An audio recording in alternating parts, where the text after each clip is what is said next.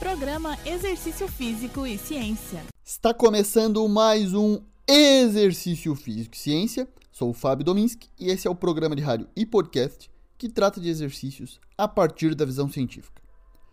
Uma das preocupações das ciências do esporte é a busca por metodologias que possam ajudar na descoberta de potenciais atletas.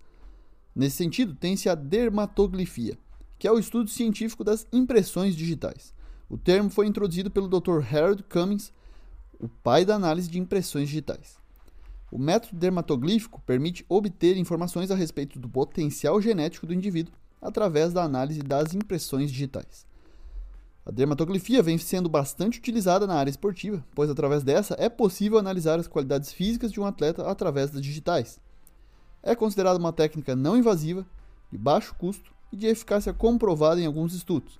Dessa forma, é possível direcionar o atleta para a área ou posição que ele tem maior aptidão. Os desenhos das digitais podem indicar alguns aspectos, como a presença de arco, que indica muita força, porém baixo nível de coordenação motora. Já uma presilha, uma espécie de laço nas digitais, pode ser radial ou lunar e indica velocidade e explosão. Um verticilo ou um redemoinho indica força, velocidade e resistência. Será que a ciência apoia a dermatoglifia? Vamos saber. Antes de falar dos resultados, observei que não temos estudos publicados nas principais revistas das ciências do esporte e do exercício.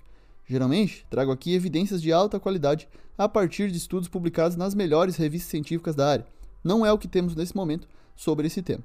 Sem dúvida, são revistas mais frágeis. Por que isso acontece? Provavelmente devido a fragilidades metodológicas dos estudos sobre o tema, incluindo baixo N amostral, falta de grupo controle, entre outros. Saiu um estudo de revisão sistemática na revista Retos, em 2020, sobre a dermatoglifia esportiva na América, na última década, por pesquisadores mexicanos. Três estudos foram encontrados e o futebol é a modalidade alvo. Os resultados trazidos nesse estudo mostram que é evidente que o uso da dermatoglifia é eficaz na caracterização das potencialidades físicas nos esportes estudados.